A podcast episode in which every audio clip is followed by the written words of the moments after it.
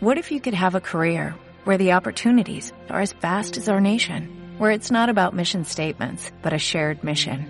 At U.S. Customs and Border Protection, we go beyond to protect more than borders, from ship to shore, air to ground, cities to local communities. CBP agents and officers are keeping people safe.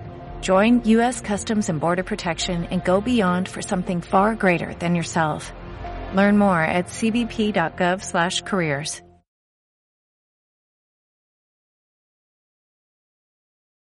Podcast Los Tres Amigos.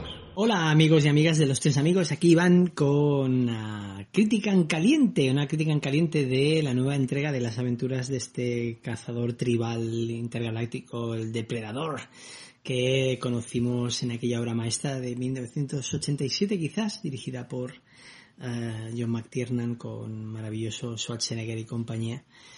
Eh, pues nos ha llegado esta nueva película que se estrena directamente, se ha estrenado en la plataforma Peacock en Estados Unidos y aquí hemos tenido la suerte de poder verla en Disney, Disney Plus. Hemos visto ahora, hace un rato, en, eh, hemos proyectado en casa, en pantallote.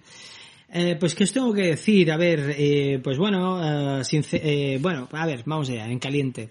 Pues una película que como película de acción funciona muy bien para los amantes en los cuales, entre los cuales me incluyo eh, de depredador de esa criatura y de esa obra maestra de McTiernan, deciros que el bicho cumple con creces. Eh, luego entraré, diré otra cosilla. Uh, el diseño es increíble, es muy bonito.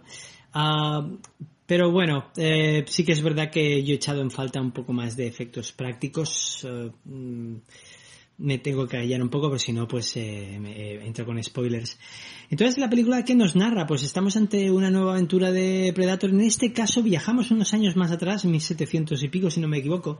Estamos, eh, pues, eh, una trama, es una película que nos plantea una trama tan caramelo como es, sabemos, ¿no? Que recordar después de, al final de Predator 2, que nos dejaban, nos dejaba bien claro, nos dejaban bien claro que esa raza de cazadores intergalácticos llevaba ya muchos años pasando por aquí por la Tierra y cazando a sus anchas eh, de forma elegante y camuflada. Eh, entonces aquí pues claro, pues nos llega un, eh, una trama que se centra en una tribu uh, apache Cherokee, disculparme, pues que eh, pues eh, se van a encontrar con este cazador que viene aquí pues de, de, vacaciones de caza.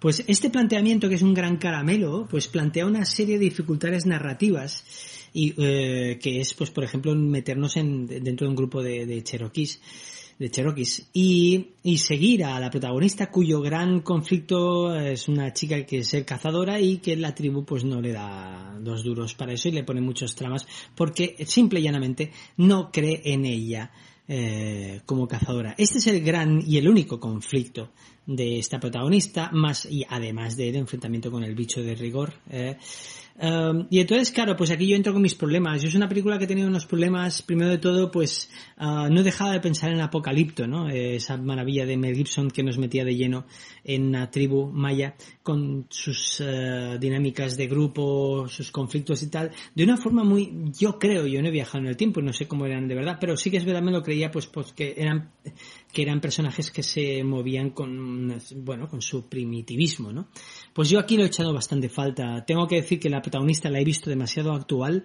Eh, unas decisiones y una rapidez en algunos movimientos o, rapidez a la hora de, de, medir a su enemigo y de tomar decisiones que no me he creído. Y esto para mí ha lastrado un poco la película. Realmente yo he visto que es una película con personajes más actuales que los que pediría eh, una, una, una película basada en una tribu cherokee si la pasáramos por un rigor histórico bastante severo. Eh, los personajes hablan en inglés, no esperéis que hablen dialecto Cherokee, eh, como ya se atrevió, bueno, pues eh, cuando vimos Apocalipto, disculpar la comparación, pero ahí veíamos pues, personajes hablando en maya. Y aquí no lo esperéis, aunque sí que es verdad que yo no entiendo personajes que hablen Cherokee, pero que en cambio pues bendicen o sueltan alguna oración eh, que hablen en inglés y pero cuando les interesa pues hablen en Cherokee a mí pues me ha roto un poco. Eh, después eh, os salen unos personajes que hablan francés y sí que hablan francés entonces a ver qué pasa aquí. Tonterías pero sí que es verdad que a mí me ha molestado un poco la actualidad de los personajes la actualidad de la, de la protagonista y la manera en la que se adelantan algunas en algunos puntos de la trama. A mí eso me ha molestado eh, dicho esto, también tengo que decir, eh, tengo que decir, ¿no? Pues que has llegado hasta el extremo en que llega a ser más lista que el Predator, no me lo creo. Eh, dicho esto, no quiero ser tan negativo, es una película que, que, he disfrutado a nivel de, bueno, de disfrutar de una, de una aventura de ciencia ficción. Eh, tiene sus matanzas, escenas de acción muy buenas. El director que ya nos regaló aquella die, calle Cloverfield número 10, pues realmente exprime muy bien todas las posibilidades. Um, tiene un primer acto muy interesante, sobre todo cuando seguimos al depredador. Pero bueno, eh, es una película que se estrena en plataformas, ¿vale? También os tengo que decir una cosa, me sabe muy mal, muy mal decirlo, pero entiendo por qué se estrena en plataformas. Si la hubiera visto en cine me habría molestado un poquito más. Uh, y hablamos del ranking así en caliente, pues de las cinco películas de Depredador, para mí es la cuarta mejor. Es mejor que la anterior, porque la anterior fue un, un, pifostio, pero sigo prefiriendo aquella maravilla de 1987 con Schwarzenegger. Sigo prefiriendo la segunda parte encocadísima, protagonizada por uh, el señor Danny Glover, y sigo prefiriendo la película protagonizada por eh, Arjen Brody, con Alicia Braga y compañía, dirigida por Nin Rotantal, llamada Predators, que al menos pues rendía un respeto y un homenaje a la primera. Eh, no me ha gustado tanto como esperaba. La recomiendo, bueno, a vuestra cuenta de riesgo. Sí, funciona. Pero bueno, esta es mi crítica en caliente de Prey. La podéis disfrutar en Disney Plus. Os envío un abrazo enorme. Cuidaros, hasta luego. Podcast Los Tres Amigos. Un programa de cine con toques de humor. ¿O era de humor con toques de cine?